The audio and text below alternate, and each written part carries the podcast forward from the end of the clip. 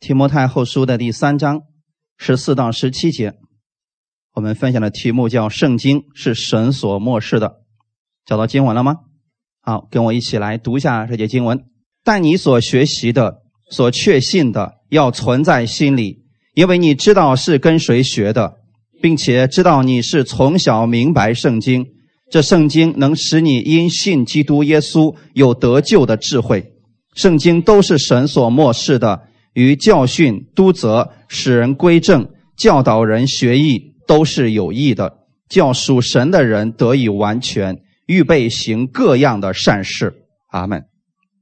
一起先来做一个祷告，天父，感谢赞美你，谢谢你开始我们新的一周的生活。我们愿意先来到你的话语面前，你的话语就是我们脚前的灯，是我们路上的光，你的话语也是我们生活当中的标准。感谢赞美你，今天我们来寻求你。我们带着我们的问题，带着我们的软弱，我们知道你的话语当中会有供应给我们。把下面的时间完全交给圣灵，你来引导我们每一个寻求你的人。奉主耶稣的名祷告，阿门。我们今天分享的题目叫《圣经是神所漠视的》。你们手里拿着这本圣经，分新旧约，所以也叫新旧约全书。那旧约是多少卷呢？你们的圣经旧约是多少卷呢？三十九卷，新约呢二十七卷，啊，一共加起来是六十六卷。啊，这本圣经是我们信仰的标准，这一点大家一定要分清楚了啊！不管别人怎么说，我们信仰的标准一定是圣经，而不是传统，也不是某个人所说的话语。如果某个人所说的或者传统跟我们的圣经违背的时候怎么办？不要相信。今天我想借着这段经文给大家来分享这本圣经的重要性。约伯记是最早的一卷书，后来一直到了启示录，也就是公元的一百年左右啊，一共经历了是一千五百年左右，总共呢有四十多个作者。所以你会看到旧约里边有很多的书，比如说以赛亚书，那是谁写的呢？以赛亚写的，以西结书呢？以西结写的。那新约当中的罗马书呢？啊，不是罗马写的啊，是保罗写的。那这样的一些书信，一共横跨了一千五百年左右。而且呢，这些书信的作者，有的是君王，有的是农夫，有的是先知，还有的人是渔夫，他们的文化都不相同。大家有没有想过这样的事情？两个人，假如经历不同、学历不同、文化不同、地点也不同，让两个人放在一块写一样东西，能不能合到一起去？现在我们的观念跟一百年前人的观念是不是已经发生改变了？更何况是一千五百年的？那为什么这圣经让我们看起来它中间没有任何的矛盾呢？创世纪和启示录有矛盾吗？没有，他们虽然横跨了一千五百年左右。但是中间却没有任何的矛盾，这是我们读圣经的时候我们发现的一个事情。为什么会这样呢？就是今天我们的题目：圣经是神所漠视的。你们知道什么叫漠视吗？漠视的意思就是吹气的意思。文化不同，背景不同，时代不同，在这个过程当中，除非是圣灵亲自帮助我们了，否则我们不可能。能够得到这么一个完整的、没有问题的书，阿门。那现在呢，给你们讲的这个，是因为我们要对圣经有非常准确的一个认可。好，弟兄姊妹，到主后的，也就是我们的公元三百九十七年的时候，在北非迦太基，这个时候确定了新约的二十七卷啊，旧约基本上没有什么问题。而且在这个过程当中呢，已经定下来了，圣经绝不可以。增加或者删减，也就是现在你们看到的六十六卷，还需不需要增加呢？如果有人今天说了他有一卷书要加在圣经里边，六十七卷，这就是异端。如果有人说圣经里边的某一卷书是不存在的，是不该存在的，他要把它删掉，这也是异端。非常容易去分辨的一个方式。圣经的作者。虽然有四十多位，不论是旧约的君王、祭司，领袖或者先知，再或者是新约的使徒等等，他们的背景、教育、人生的遭遇都不同。但是，当他们被圣灵引导的时候，他们所写的所有的书卷都是一个中心，那就是耶稣基督。圣经的中心是耶稣基督，这是你在读圣经的时候一定要分辨出来的。如果你读圣经的时候突然发现，哇，神怎么这么残忍呢？是你把中心搞错了。圣经的中心应该是耶稣基督。不管是旧约还是新约，在旧约当中，神按照创世以来的预定计划；新约的时候，让耶稣来完成天父的预定计划，就是要成就全备的救恩。所以，圣经是神所漠视的，是由圣灵。感动那四十多个作者写成的，那不是那些人的想法。弟兄姊妹，给你们这样一个问题：假如我今天没有圣灵给你们的话，说好，现在我们这些人回家之后可以思想一下天地是怎么来的，让你们写出来，而且呢还不能有错误。请问你们多久能写出来？现今的科学家也一直在探索宇宙的起源在哪里，到目前为止都没有一个定论，对不对？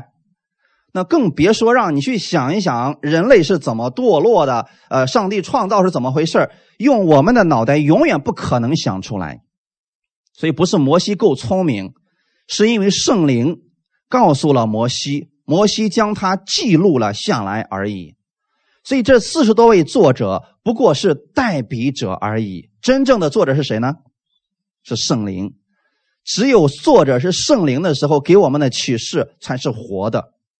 这个世界上会有很多的非常经典的著作，这些著作确实会影响到我们一些生活，但是这些著作不会给你带来生命，唯独神所吹气的圣经会给你带来生命的。那在此，我想问大家一个问题：你们知道为什么叫圣经吗？圣洁的意思是分别出来。这个世界上有许多的经书，对吗？啊，这个经那个经有很多的经书，但圣经是跟他们完全不同的，是分别出来的，是神的书。阿门。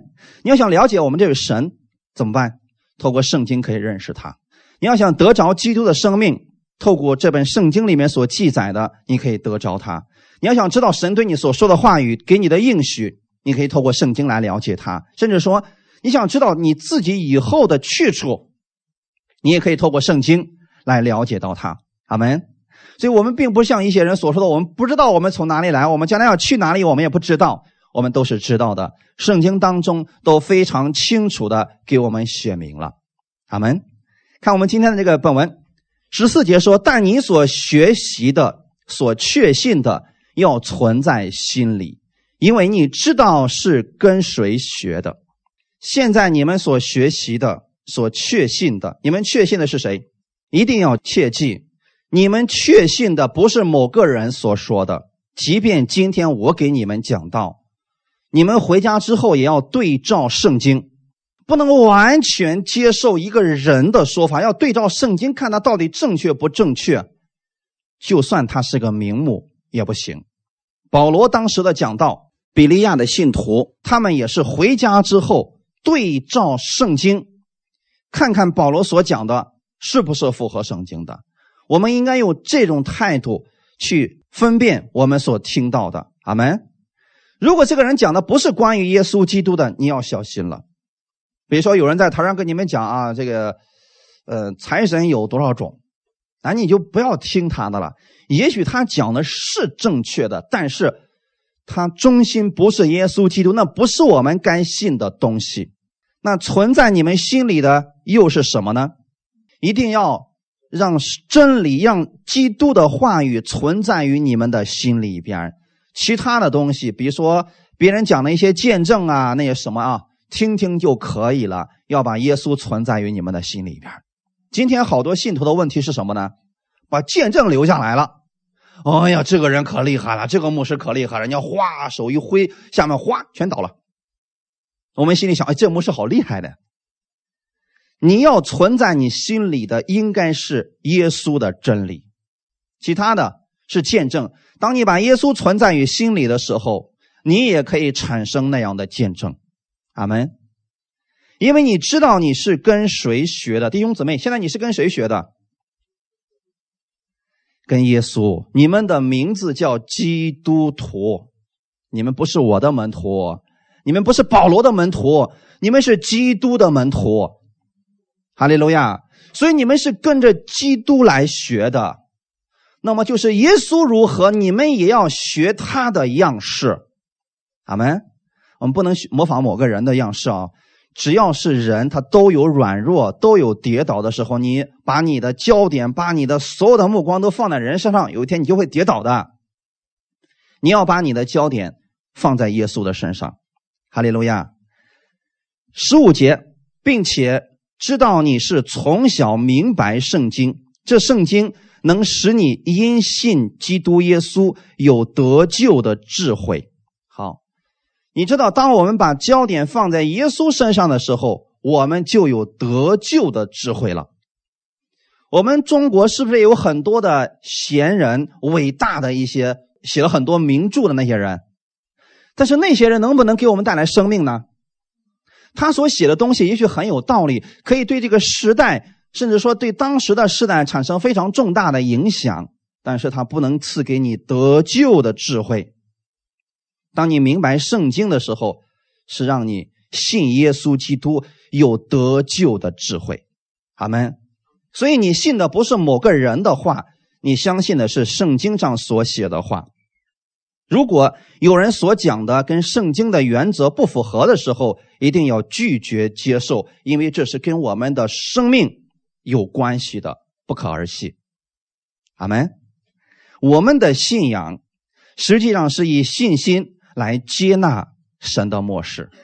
圣经里面所写的那么多，有很多是过去发生的事，有很多是将来发生的事情。那我们看不见，我们怎么办呢？你必须用信心来领受神的漠视。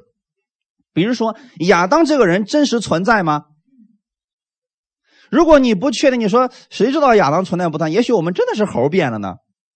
那你的信心就会动摇。大家知道吗？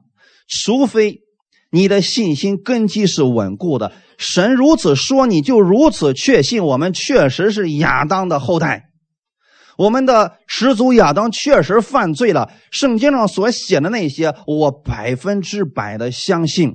那么你就会在耶稣身上找着出路的。如果你对神的那些话语是动摇的，是怀疑的，那对神后面的应许你也是不确信的。所以我们在信耶稣的时候，你要用信心来接纳神的漠视，你要相信圣经是神的漠视，要接受圣经作者都是受圣灵感动，将神的话语记载下来，而这种信心就成了我们信仰的标准。阿门。而圣经上所教导的真理、得救的信息。我们也需要无条件的相信以及接纳，阿门。现在问你们一个问题：圣经有没有错误呢？你确信吗？有些人不服气，有一些人说不对啊！你看这个地方写的谁生了这个人，那为什么那卷书里没没写到这个人呢？而这是圣经的错误啊！这么多年以来，人们一直在寻找圣经当中的错误，但是圣经当中确实没有错误。为什么呢？圣经对于我们信仰的人来讲，这是一一项非常重要的真理。从某种意义上来说，它关系到了教会的生死存亡。因为教会的根基就是建立在神的话语之上，也就是圣经之上。那么，如果说我们把神的话语丢弃了，再加上人的东西进去，这个教会就没有力量。比如说，我给大家讲的哥林多教会。格林的教会当中，就是仁义代替了神意。当人的意思代替了神的意思的时候，就没有力量了。你像我们的嘴整天胡说八道，那有什么力量？如果真的我们嘴里所说的话都成就的话，这世界上就没有人了，包括你在内。神他既然应许了，他会百分之百来成就他所说的话语。阿门。所以，如果教会当中我们百分之百的遵守神的话语，这个教会就会显出莫大的能力来。因为圣经当中的这些话语是神所漠视的，那当我们提到圣经当中没有错误的时候，它指的又是什么呢？其实，圣经的没有错误指的是原初的圣经手稿，也就是原文没有任何的错误。比如说，圣经里面提到说，耶稣说，就是天地都废去，他的话呢，一点一画也不能废去。那今天如果拿我们中文圣经来说的话，少一个逗号，少一个句号，影响圣经的这个本意吗？不影响啊！啊，你说把省略号去了，这意思就变了吗？不能啊！但是耶稣说的是一点儿一画都不能去掉，对不对？这个就不是指我们中文圣经，而是指原文。旧约圣经的原文是希伯来文，而新约呢，希腊文。你们要是对希伯来文或者希腊文有所了解的话，你会知道。希伯来文下面会有很多的点儿，在一个词下面会有很多的点儿，有的是三个点儿，有的是两个点儿，就是相同的一个字，如果下面三个点儿跟两个点儿，它表现的意思是不一样的。这就是耶稣所说的一点一画都不能废掉的，因为你把其中的一点一画废掉了，它的意思就完全改变了。所以今天很多人拿着这个原始的手稿去研究，发现真的没有任何的错误。所以，圣经的没有错误，是指神所说的每一句话都是合乎事实的，因为那是神所漠视的。阿门。那今天我们为什么要跟大家讲这个事情呢？原因很简单，因为有人否定圣经。那我们遇到这样的事情怎么办？有很多人说，好像人家说的也有道理呀，啊，好像人家觉得讲的还是，呃，我觉得挺好的呀。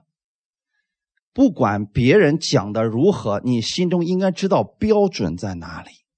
我们看，圣经本身证明它是完美的。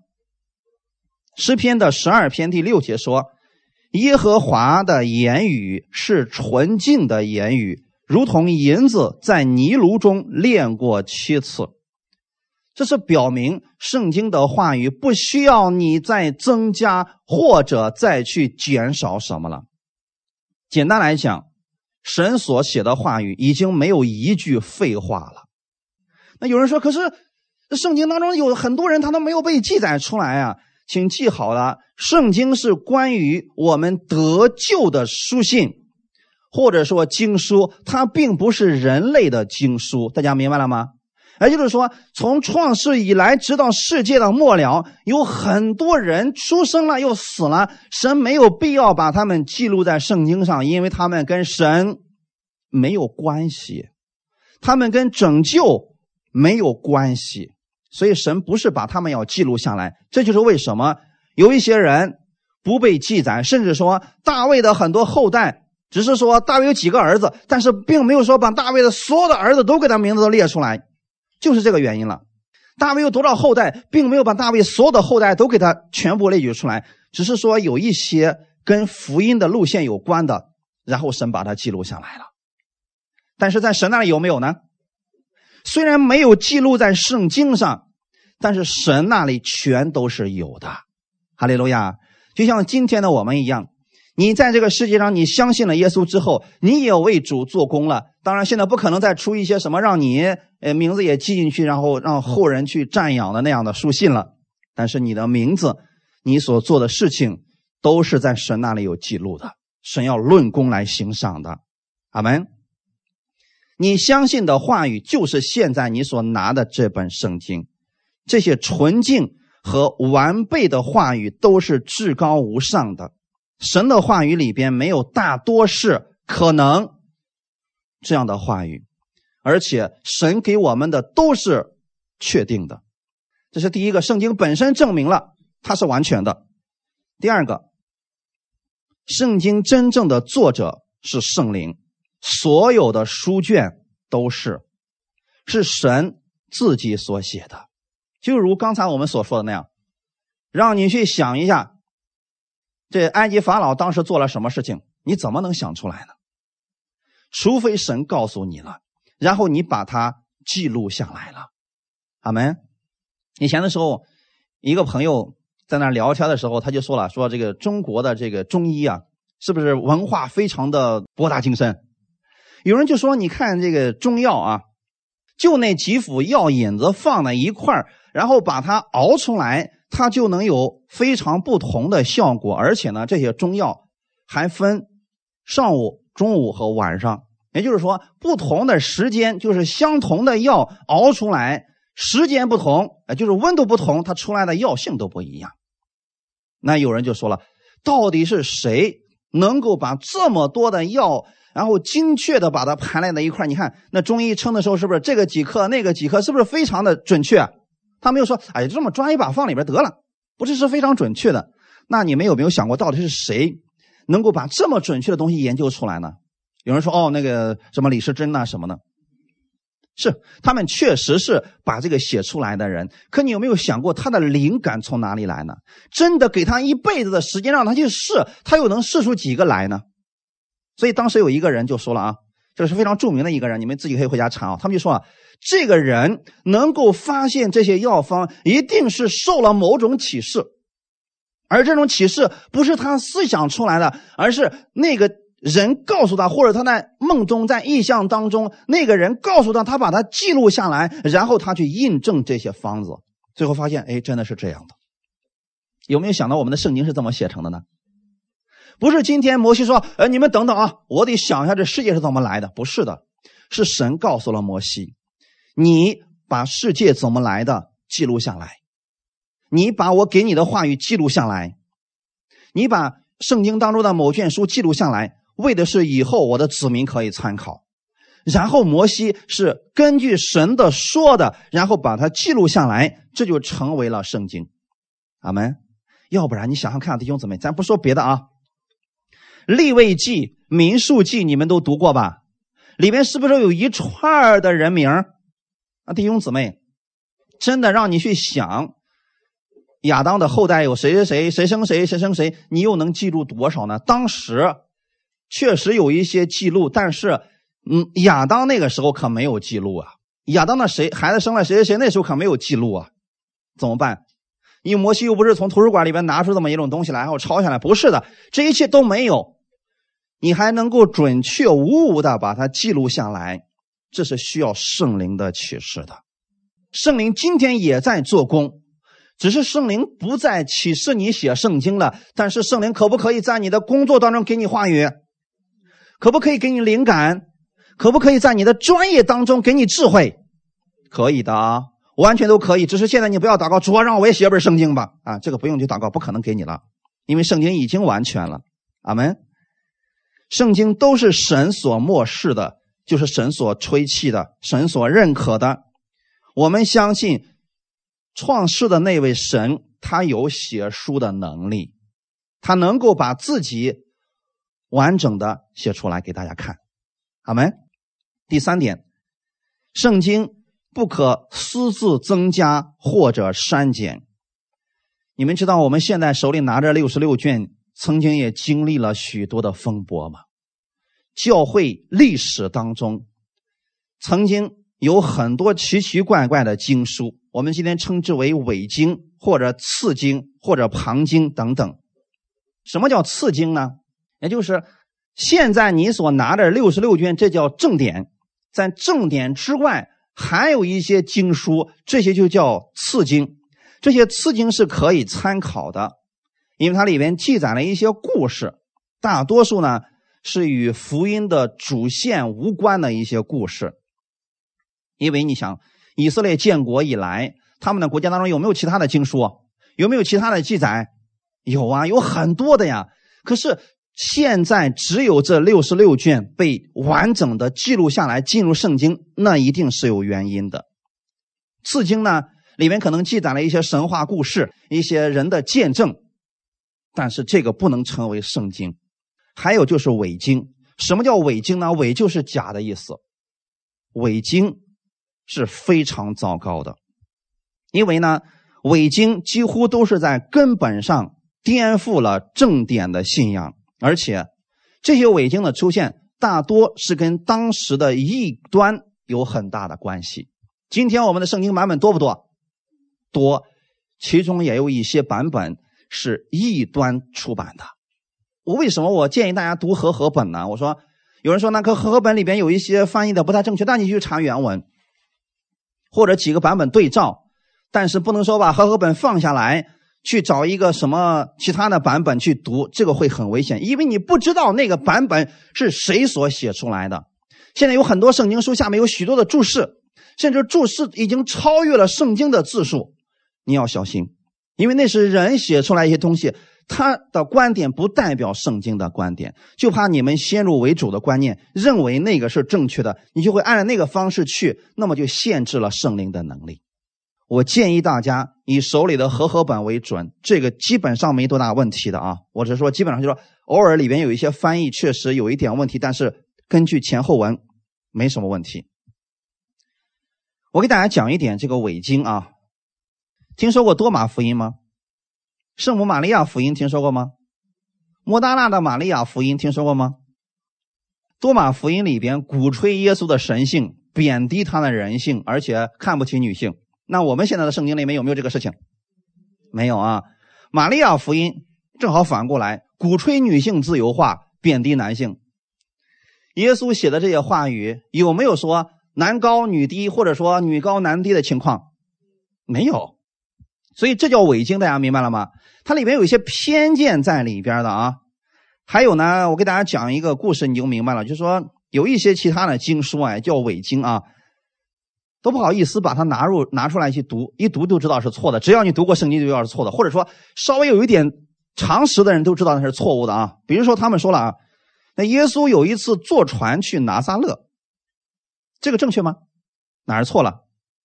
如果你们不懂，我现在告诉你要说啊，说耶稣有一天坐船去了河南，明白了吗？他是怎么坐船，怎么把船弄到那儿去的？那是一个山啊，拿撒勒是一个山地呀。是一个内陆地区，他怎么坐船上去的？很明显的很错的东西。可是他们呢，这些伪经里边就把这个记载在里边去了，说耶稣坐船去了拿撒勒。所以说啊，这些伪经有很明显的错误。雅各第一福音听说过没？我们不是不是有雅各书？人家还有雅各第一福音，就是讲述了圣母玛利亚的童年。你们想知道这些东西吗？他跟我们的耶稣有什么关系呢？既然圣经当中没有提及耶稣三十岁之前详详细细都干了什么，那说明之前的这些生活确实跟福音的主线没有太大的关系，所以不被写在圣经当中。耶稣也不例外。阿门。可是这些伪经、次经当中啊。就把这些东西啊都记录下来，非常详细的记录下来，甚至有一些还是非常错误的严重。我今天给大家讲的这些，以后你们可能会遇到有一些人会把这东西讲出来，让人去相信。比如说犹大福音，听说过犹大福音吗？想知道里边讲的是什么吗？那是为犹大在平反的。他说了，那加利人犹大是根据耶稣的命令去出卖他，他是为了。把耶稣的救赎计划给成就。如果犹大不卖耶稣的话，耶稣就无法完成天父的这个使命了。从人的逻辑上来说，也对呀。那如果没有人卖耶稣，他怎么能上十字架呢？所以有人说了：“哎呀，那犹大那不是该死的，犹大是功臣，那是功臣当中最大的一个。如果他不卖耶稣，我们的罪就不可能被洗净啊。”从人的理性上来讲，这些东西好像真的非常的正确呀。而且呢，该书成成立于呃二世纪末啊，人家也有手抄本啊，其内容不可能是犹大写的，而是犹大后面的门徒写的。弟兄姊妹，像这样的书信，你们不必要去了解它，因为你已经知道它是错误的了。好没？看那经文，《生命记》第四章一到三节。以色列人呐，现在我所教训你们的律例典章，你们要听从遵行，好叫你们存活，得以进入耶和华你们列祖之神所赐给你们的地，承受为业。所吩咐你们的话，你们不可加添，也不可删减，好叫你们遵守我所吩咐的，就是耶和华你们神的命令。耶和华因巴利皮尔的事所行的，你们。亲眼看见了，凡随从巴利皮尔的人，耶和华你们的神都从你们中间除灭了。好，在这里，神给以色列百姓说了一些话语，说：“现在我所教训你们的律例典章，你们要听从遵行，好叫你们存活。最后的目的是为了让他们承受为业，对不对，弟兄姊妹？现在你知道吗？在恩典之下，很多人鼓吹耶稣以成之功。什么叫鼓吹呢？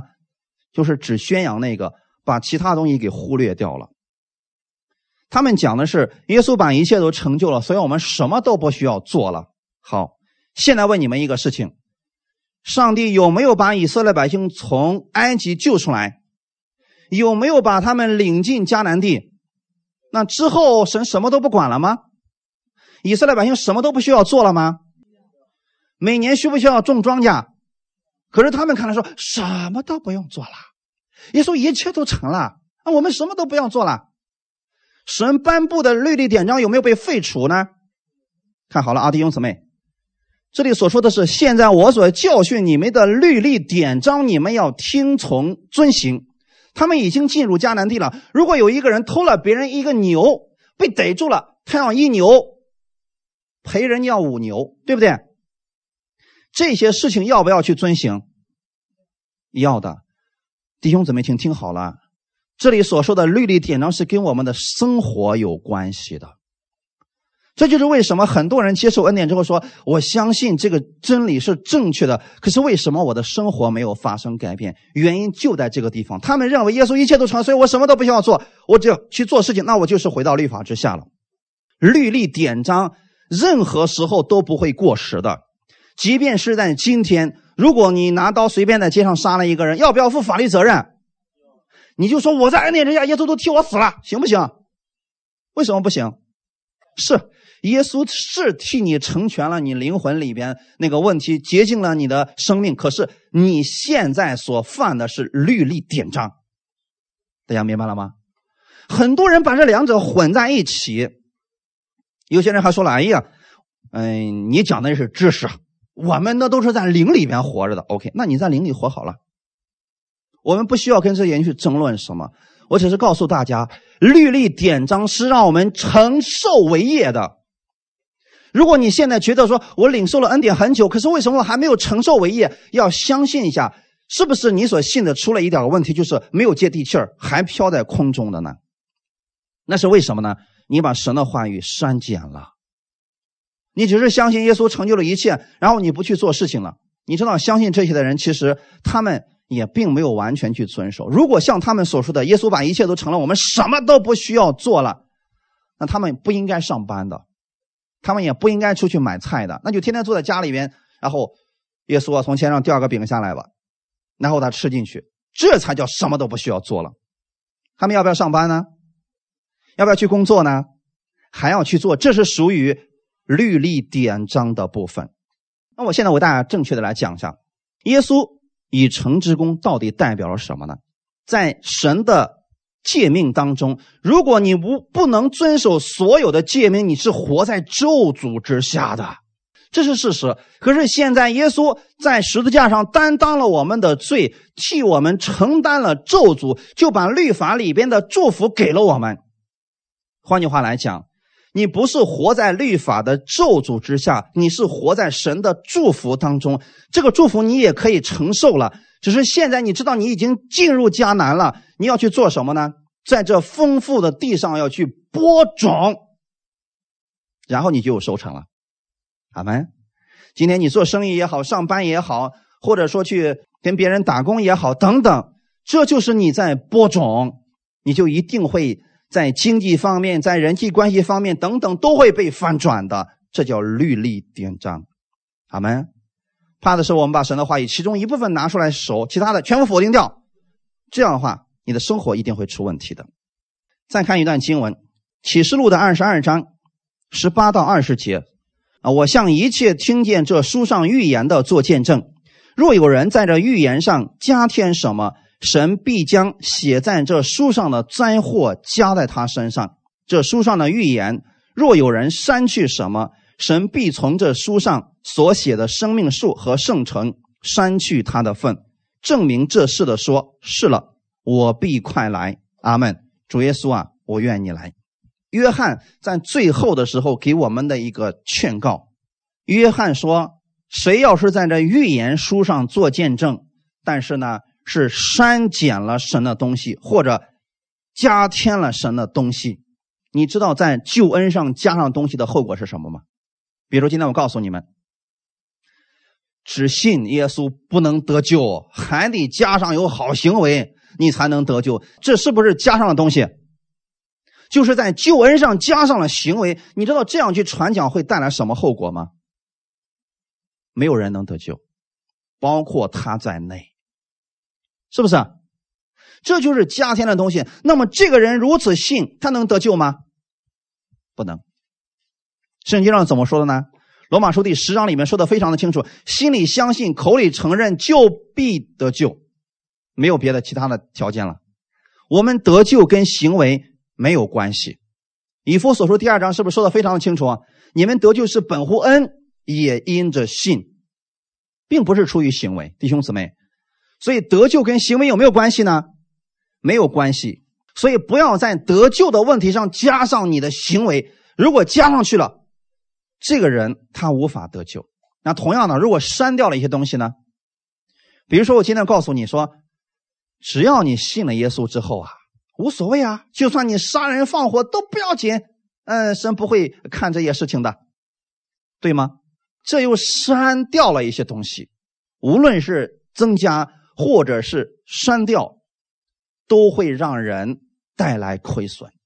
阿门。约翰在这里说的非常的清楚啊，说如果说今天我们自己私自的删除了神的话语，或者增加了神的话语，就会在圣城删去他的份儿。也就是说，这个人不得救了，这是非常严厉的一个事情，容不得我们有半点模糊的。所以今天，如果你信耶稣了，你是不是得救的？一定要确信，不能说今天信了，可是我明天我发现我还在犯罪，我不一定是得救的。圣经当中从来没有说可能不一定在得救的事情上，神是非常的清楚的。阿门。有人说，可是我知道我得救了，但是我的行为现在还没有好啊。你需要修正你的行为，但是不要觉得你还没有得救。你怎么样修正你的行为呢？认识神要赐给你的基业，你认识耶稣基督的恩典，让他加给你力量，你就能胜过你过去的坏的行为。但是你前提应该先是得救的人，因信称义的人。阿门。我今天为什么给大家讲这些呢？原因很简单，从。教会历史历代的历史上来看，每一个时代都有这么的一小撮人，觉得自己了不起，否定圣经当中的某一卷书。比如说，有人说雅各书讲行为，所以雅各书是垃圾书型，啊，雅各书就不该存在。如果你们听到这样的言语，该怎么办？请删掉这个人所有的东西，不要再关注他。无论他说的多么有理，就像刚才我所说的。我跟你们讲的那个加利人犹大那个事儿有理吗？好像听起来很有道理啊！那总得有人卖耶稣吧？要不他怎么上死上十字架死呢？你甭管别人怎么上十字架，你就不该以这个为借口去犯罪呀，对不对，弟兄姊妹？所以这些是不正确的。不管他听起来多么的合理，它是不符合圣经的。今天圣经是圣灵所漠视的，我们没有任何人有资格增加。一卷书或者减掉一卷书了，阿门。第四个来分享，你要看圣经是一个整体。什么叫整体呢？六十六卷书是一个完整的整体，不要把它分开，拿出其中一卷书来看。你要从整个上面去看整本圣经。最怕的是我们断章取义，弟兄姊妹，断章取义是什么意思呢？拿出其中一节话语，然后造成一个教义或者一个教派，这都是非常危险的。那么今天有很多人是这么来看圣经的，他们喜欢圣经里边所提到的那些祝福的章节，他们很喜欢圣经里面所提到了神爱他们的章节，他们却非常讨厌神要审判罪人的部分。那弟兄姊妹，这些事情我们是不是都要相信？你不能把其中的一部分删减掉啊！你绝对不能说，哎呀，因为神老是审判人，我不喜欢读出埃及记。那我不喜欢读那个呃启示录里面那个事儿，那神杀了那么多的人。你要记得，神是公义的，神是恩典，这是他的属性，他的属性也是完整的一个整体。阿门。公义和恩典从来都是连接在一起的。如果我们在恩典当中失去了公义，这个恩典就是假的。弟兄姊妹，今天你要相信，圣经是一个整体，那就是里边你喜欢的也好，不喜欢的也好，你都得接受。这句话的意思是什么呢？不能挑拣自己喜欢的部分，把其余你不喜欢的把它抛弃掉，不相信，这些都是。错误的观点，弟兄姊妹，我再次强调一下，圣经当中没有一句是废话，能够写在那上面都是对我们有益处的。你不要觉得说这个啊，这个神这样写太可怕了，我要把它删掉。你等于说你要废掉神的话语。比如说，今天我给你们打个比方来讲啊，你们来分辨一下异端。有一些人说了，今天我们在恩典之下。所以，神是慈爱的神，是充满怜悯、充满恩典的神。那圣经里面所记载的地狱啊，那是不存在的。那就相当于说，家长对待孩子所说的：“孩子这会儿闹腾，所以家长说别哭了啊，再哭狼过来把你吃了。”实际上呢，根本没有狼。所以啊，圣经里面所提到的那些地狱啊，也是不存在的。那是神呢，为了让我们听话吓唬我们的，正确吗？有理吗？听起来好有道理啊！我们竟然无言以答，说的好有道理呀！但是道理不代表是真理，这一点大家一定要清楚啊！圣经里边的地狱是不是实实在在的存在？实在到什么程度？就如同天堂是实实在在存在一样。如果你要问我将来的天国实在到一个什么程度呢？看现在这个世界，将来的天国就实在到这个程度。只是呢，里边所有的一切物件都变成永不朽坏的，就这点区别。其他的，你的感官、你的视觉。你的味觉都是存在的。耶稣复活以后是不是这个样子？他能不能吃东西？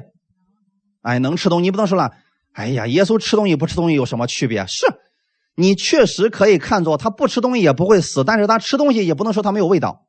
耶稣吃鱼给他们看，就证明确实可以吃的。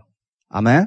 那是我们将来复活之后的样子，弟兄姊妹。这你要确信，这些事情都是实实在在的存在的，阿门。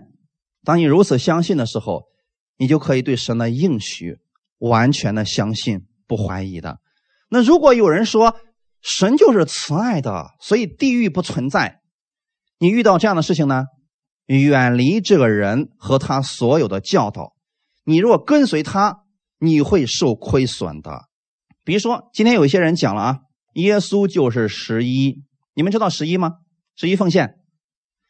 牧师讲了，耶稣就是十一，所以你们不用献十一十分之一。如果你献了十分之一，你就是把自己带回到律法的咒诅之下。因为耶稣是我们的十一，所以我们什么都不要做了。过一会儿给大家分享这个啊。你要知道，确实有很多稀奇古怪的教义已经产生出来了。那么你要用圣经来分辨。阿门。如果我们的圣经都可以随意的删减。那你的信仰的根基在哪里呢？这是很危险的。所以说，任何时候，如果有人讲的东西跟圣经是违背的，你就千万不要信。提摩太后书第三章十六节，圣经都是神所漠视的。这个都是是指六十六卷，所有的都是神所吹气的、所认可的。阿门。后面是什么呢？与教训、督责、使人归正、教导人学艺，都是有益的。我把这些经文呢，给大家分享出来。首先是教训，这里的教训你可以称之为教义。圣经里面有很有很多的教义。什么叫教义呢？就是概念性的东西，基础性的东西。比如说因信称义的教义，那就是信就得救，其他没有其他的条件了。这是不是属于教义的部分？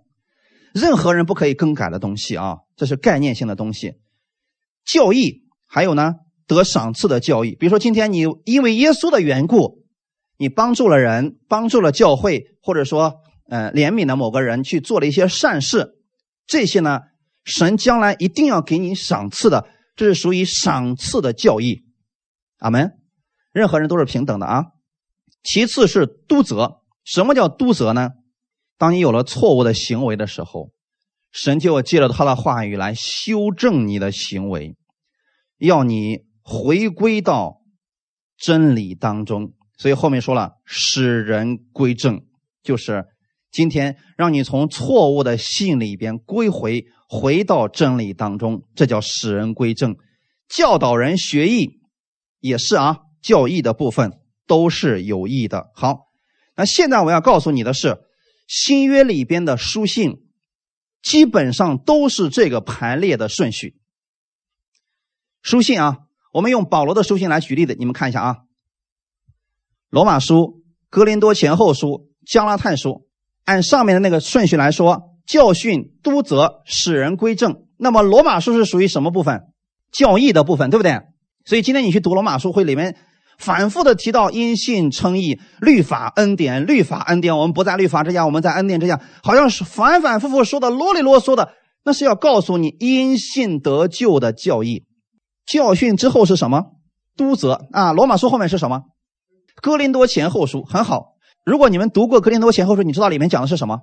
哥林多人有很多错误的行为，比如说他们拉帮结派。互相攻击，弟兄跟弟兄告状，还告到不信的人面前，啊，教会里一片混乱。吃圣餐的时候呢，大家是谁想吃就吃，我来早我就多吃点，我恨不得把这圣餐吃光，后面的人都没得吃的。教会里边没有次序，什么意思呢？你台上人讲道，你在上面讲，我在下面讲。你如果告诉他，你说请安静，你谁呀？我也是神所立的仆人，你讲为什么我就不能讲啊？教会里边的格林的教会已经出现这些问题了，谁都不服气，谁都觉得自己很了不起，是不是？他们有了错误的行为，那么他们这些错误的行为是什么导致的呢？错误的信。所以都则是要告诉你们，你们今天错了，所以你们需要回归到神的话语当中来。保罗在格林多前后书里面是不是就劝勉他们说你们错了，是不是？你们错了，所以告诉他们你们这个是有问题的。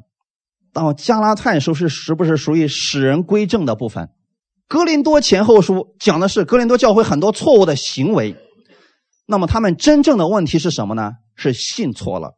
所以到加拉太书的时候，那真的是恩典与律法的对决，非常明显的对决。所以加拉太书里边就提到说：“无知的加拉太人呢，你们是靠着圣灵入门的，难道你还要靠着肉身去成全吗？”这些是不是都在强调他们教义的部分？就是信错了。但是你看保罗非常严肃的对加拉太人讲：信错了，后果有多可怕呢？不得救。那如果行为错了呢？顶多是有点损失，行为改好，他还是他仍然是得救的。行为只要一改正，他就有赏赐，对不对？如果信错了，你就不得救了，那才是危险的呀。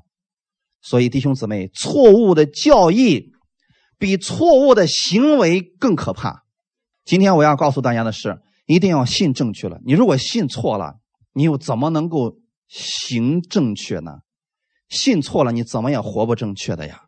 所以保罗呢，在对加拉太人说啊：“你们觉得你们自己已经得救了，你们觉得你们需要摩西的律法，实际上你们需要的是圣灵。前面提到说，肉体情欲所结的果子，后面提到圣灵所结的果子，是让他们重新回到圣灵里边。”正确的信，看到这个顺序了吧？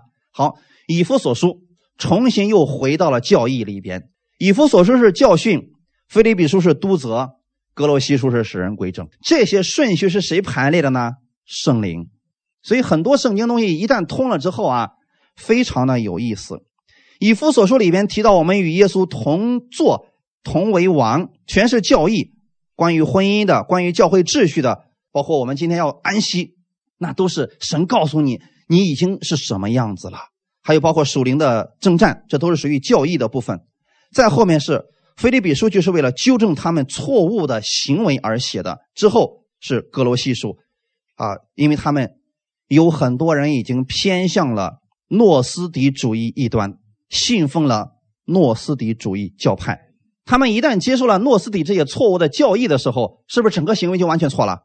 这些人就不得救了。所以保罗在哥罗西书里边非常严肃的归正了他们所信的。那么剩下的书卷呢？你们自己回去对照。圣灵就是这么的奇妙，它是要告诉我们每一卷书，它里边写的和针对的对象都是不同的，但是没有废话。阿门。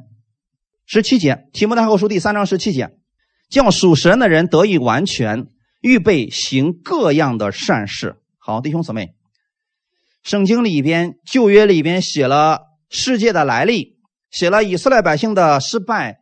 写了耶稣基督的拯救，写了很多因信称义的教义，写了你在天上有属灵的祝福，写了今天耶稣已经为你成就的呃美好的工作。写这些的目的是为了什么？如果你仅仅信耶稣只是为了得救，其实太啰嗦了，完全不用写这么多的。到底的目的是为了什么呢？有一些人说，我们就应该活在天上，我们在地上的事情不要去管。你穷一点就算有病，这都不要紧。我们应该把目光放在天上，看起来好像是正确的，好像挺有道理。可是，在生活当中，你不是现在活在天堂里边，还没到那时候呢。你的生活是实实在在的。很多人缺乏了这一点，就是把他所听的道跟生活进行调和，所以他们很疑惑，说恩典是错的。不是这个道理是错的，是你没有信正确。这里面说的非常的清楚啊，叫属神的人得以完全。最后是什么？预备行各样的善事，是不是你活出来的部分？知道多少恩典毫无用处，你知道那么多有什么用啊？可以让你得救是，可是你的生活是不是实实在在要活出来的部分？你把这个教义，把这些真理领受下来，活出来给别人了，证明你确实已经满了。如果你自己都没有，你拿什么给别人呢？所以这里的完全是指什么呢？你透过这些因信称义的这些教义，透过以色列百姓的失败，透过耶稣所做的工作，让你知道你是得救的人。让你知道你已经拥有了神的祝福，让你知道你身上有属灵的权柄，让你知道你已经胜过魔鬼的一切诡计。你知道你是完全的，在属灵里边，你是不是完全的？是完全的。可是你完全的人，你之后要干什么呢？很简单，预备行各样的善事，但是不能倒过来啊！你不是靠着做善事得救，而是你得救之后。你认识到了基督的美好，你活出来基督的美好，彰显出来的样式就是做善事。阿门。像耶稣一样去爱人、帮助人、安慰人、造就人。我们看看耶稣自己，《使徒行传》第十章三十八节：神怎样以圣灵和能力高拿撒勒人耶稣，这都是你们知道的。他周流四方，行善事。医好防被魔鬼压制的人，因为神与他同在。耶稣是不是完全的？他为什么传福音给我们？其实是让我们得着这个生命，像他一样活在这个世上，周流四方行善事，然后使用权柄，对吗？这是圣灵跟他同在以后，这件事情是不是实实在在的？你不能说，哎，耶稣赶了那个鬼，那不一定是真鬼，也许是假鬼呢。如果你连这个都怀疑，那你。先想一下，你所信的是什么？这些是实实在在的。你如此相信，你也有这个能力，你也可以活出来这方面的生活。阿门。再看一段经文，《格林多后书》第九章八到十节，一起来读一下。神能将各样的恩惠多多的加给你们，使你们凡事常常充足，能多行各样善事。如经上所记，他施舍钱财，周济贫穷，他的仁义存到永远。那赐种给撒种的，赐粮给人吃的，必多多加给你们种地的种子，又增添你们仁义的果子。阿门。这是保罗给哥林多人的督责，就是他们在这方面错了，他们的行为错了，所以保罗要告诉他们，要归正你们的行为。那现在你们愿意不愿意？神把各样的恩惠都给你呢，多多的加给你们呢？好，你要知道目的是为了什么？如果神今天让你得到这些恩惠，都让你变成貔貅了，光吃不拉，没有屁股眼儿，世人都喜欢这个东西。他们希望神也是这样给他的，不断的给他，不断的给，不断让自己不往手留一点可是神是怎么做的？神能将各样的恩惠多多的加给你们，使你们凡事常常充足。逗号后面是什么？能多行各样的善事。阿门。你们愿不愿意行善事呢？你要记得，当你有愿意的心的时候，神就能够把你这个愿望实现，让你有能力去做善事。这是神要赐给我们这些的目的。你明白那么多的教义，明白耶稣爱你，明白耶稣在十字架上跟你所说的，最后都要归到这里来，就是要行各样的善事。因为我们面对的是人，这个人他看不见神，但他能看见我们，透过我们能彰显耶稣的荣耀。第九节说：“如经上所记，他施舍钱财，周济贫穷，他的仁义存到永远。”属灵里边，你已经知道你已经得着了，所以你乐意去周济穷人。神说：“我嫁给你。”当你嫁给穷人的时候，你乐意给出去的神说：“你的仁义又存在天上，是不是？神要借着事情来祝福给你，让你在天上留下永久的财富。”第十节，那赐种给撒种的，赐粮给人吃的，必多多加给你们种地的种子，又增添你们仁义的果子。这是双倍的祝福，一个是地上的，一个是天上的。阿门。那有人说了，今天病得医治，呃，魔鬼我能够伸手用耶稣的权柄把这个魔鬼移走，能够让疾病得医治。可是我的财富怎么翻转呢？很多人在这方面不知道怎么办，他们也相信神是要赐给他们祝福的神，神是乐意他们富足的神。可是怎么样翻转这个呢？你们知道这是最简单的吗？特别的简单。几乎所有人都可以做到的信心。今天让你去伸手为一个某一个人祷告，让他得医治，你可能说我不敢，我没有那么大的信心。但是这个财富方面，神可以给你这个，是非常的简单。简单到什么程度呢？很简单啊！你要知道是神加给你撒种的种子。现在你所拥有的财富是谁给你的？OK，当你有一个愿意给出去的心的时候，神会把新的给你，就这么简单。那么。归根到底是什么意思呢？十一奉献，就一句话。有人说了啊，这个事情比较难，这个对我来说比让我生命得救还难呢。是，我知道你们挺难的，但是你知道吗？当你凭着信心踏出这一步的时候，你在这方面确实会被神反转。今天有个姊妹还给我做这么个见证，大约也就两三年的时间，他从起初一个月一千，到现在一个月两万。今天早上他跟我分享说：“他说任教师，我没有别的秘诀，我就是相信，我相信神会翻转我的财务，而我也乐意去见证他。所以，当我收入一千的时候，我拿出了一百，然后放在教会当中。后来真的，他说我的业务是越做越大，我不知道这些人从哪里冒出来的。然后呢，后来到神到一万的时候，我也能拿出去，我知道这是神的。每次当我去奉献的时候，我知道。”我手里的一切财富是神的，是他在赐福给我。他说我过去没有奉献的时候，我觉得老是我自己在做的。他说现在我知道这是神在做的。结果神让我越来越多，越来越多。我说其实我们传道人一直在讲这个真理，可是在这个时候信徒们的神经嘣就绷紧了。不行，我得算一下账。嗯，我要是给出去的，我会越给越少。你错了，你不给出去的时候，你才会越来越少。因为你是靠自己在守着这些东西的，当你给出去的时候，你真的就释然了，你真的就放松了，因为你知道神掌管着一切。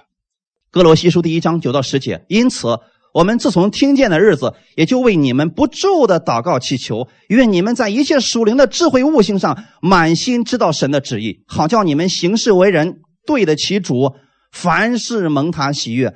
在一切善事上结果子，渐渐的多知道神。哥罗西书是反过来了。今天你们在一切的善事上结果子了，你们对神会越来越知道。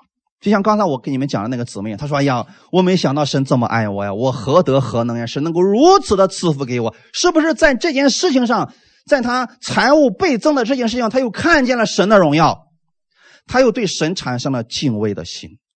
这就是我们现在现在所说的啊，多多的知道神，他就结出来这个义的果子了呀，叫你们凡事充足。所以现在你知道吗？那个姊妹说了，那别人有问题，我特别乐意帮助他的。”因为我知道神会给我更多的种子，阿门。如果有一些人讲耶稣就是十一啊，所以你们也不用做这个事情了，听起来刚好符合我们的口味。可是知道吗，弟兄姊妹？我相信历代以来传道人在台上一定会讲到十一奉献，但是并不是所有人都能相信的。那些聪明的，就是那个上面加上引号的聪明的，到目前为止真正翻转的没多少，反而是那些相信的人。很多的见证已经出来了，在你们中间做的就有很多啊。所以现在我要告诉你们，如果你在财务上是想被神翻转，向神祷告这方面的信心，给你看见，很简单的，就是属灵里面的祝福你要用出来的部分。阿门。神那么说，你就如此相信好了，不要废掉神的东西，弟兄姊妹，你一定要把它废掉了，你就得不着这方面的祝福了。最后我们看段经文。使徒行传第一章第八节，但圣灵降临在你们身上，你们就必得着能力，并要在耶路撒冷、犹太全地和撒玛利亚，直到地极，做我的见证。我们今天为什么有底气给别人做见证呢？因为我经历过了，这叫见证。弟兄姊妹，我们见证不是骗别人，不是胡说八道，是把你亲身经历的告诉别人，让别人也如此去依靠耶稣。哈利路亚。那如果我今天我可以跟你们讲啊，你们不用奉献，耶稣就是你们的十一，什么都不用做了，就等着天上掉馅饼吧。如果掉不下来呢？这很明显，这个是不符合圣经的，对不对？但是现在我跟你们讲的这一切，符合圣经吗？是不是刚才我们读的经文，是不是都是新约里边的？就看你能不能相信了。我只是告诉你，我的一切是这样被翻转的，每一年都会有被翻转的人，财务方面、身体方面。很多方面的人际关系方面的倍增、呃翻转等等都可以，你相信吗？这些在圣经当中里边都有记载，你看到了，如此相信并且持守，你就会看到这个结果。这是神给你的祝福，领受了，然后去活出来吧。阿门。那比如说，今天你想在财务上翻转的话，其实也很简单，你相信。在属灵里边，神已经把祝福给你了。然后你说：“主啊，你赐福我今天手中所做的。无论你是打工，你是做生意，或者说你去公司上班，记得你是祝福的管道。神借着你的口，借着你的手赐福给你，就像以撒一样。圣经让神对以撒说：‘你不要离开基拉尔，你就在这个地方撒种。’可是那个地方是个饥荒之年，你是不是要凭着信心来撒种？”那是神的话语给你了，你可以说那是神的话语临到你身上了。别人都很聪明，都不撒种，你要不要撒种呢？这是需要极大的信心来做的，因为这个年头当中，你撒下去可能颗粒无收，种子也赔进去了。我们很多人担心，不就是因为这个了吗？我越给越少，本来我现在就缺钱，你还让我奉献给教会，我不是越给越少了吗？你错了，这就像以撒一样，你凭着信心撒种之后，那一年你会看到百倍的收成。可是，在这个时候，很多人的信心巨大，说什么呢？耶稣一切都成了。我们不用撒种了，不管你今天信心多大，你可以试一试。如果你是种地的，该播种的时候你不播种，你就天天在家里跪着祷告，把膝盖跪烂了。到夏天的时候，人家割麦的时候，你也不会有任何收获的，是不是这样的？违背了神的法则。所以今天我希望大家明白真理，把它活出来。然后神要借着你去行各样的善事，让世人看一看，几乎不是矮矬穷的一群人，是世界的领航者。我们一起来祷告，天父，我们感谢赞美你，谢谢你今天来帮助我们，让我们在你的话语上证实的相信我们自己，确信你的话语是真的。没有人有资格减去你的话语或者增加你的话语。我相信圣经是完全的，是完备的，能够改变我的生命，也能改变我的生活。我愿意在这一周当中经历你的大能，请你带领我。感谢赞美你，祝福今天所有听到的弟兄姊妹，奉主耶稣的名祷告，阿门。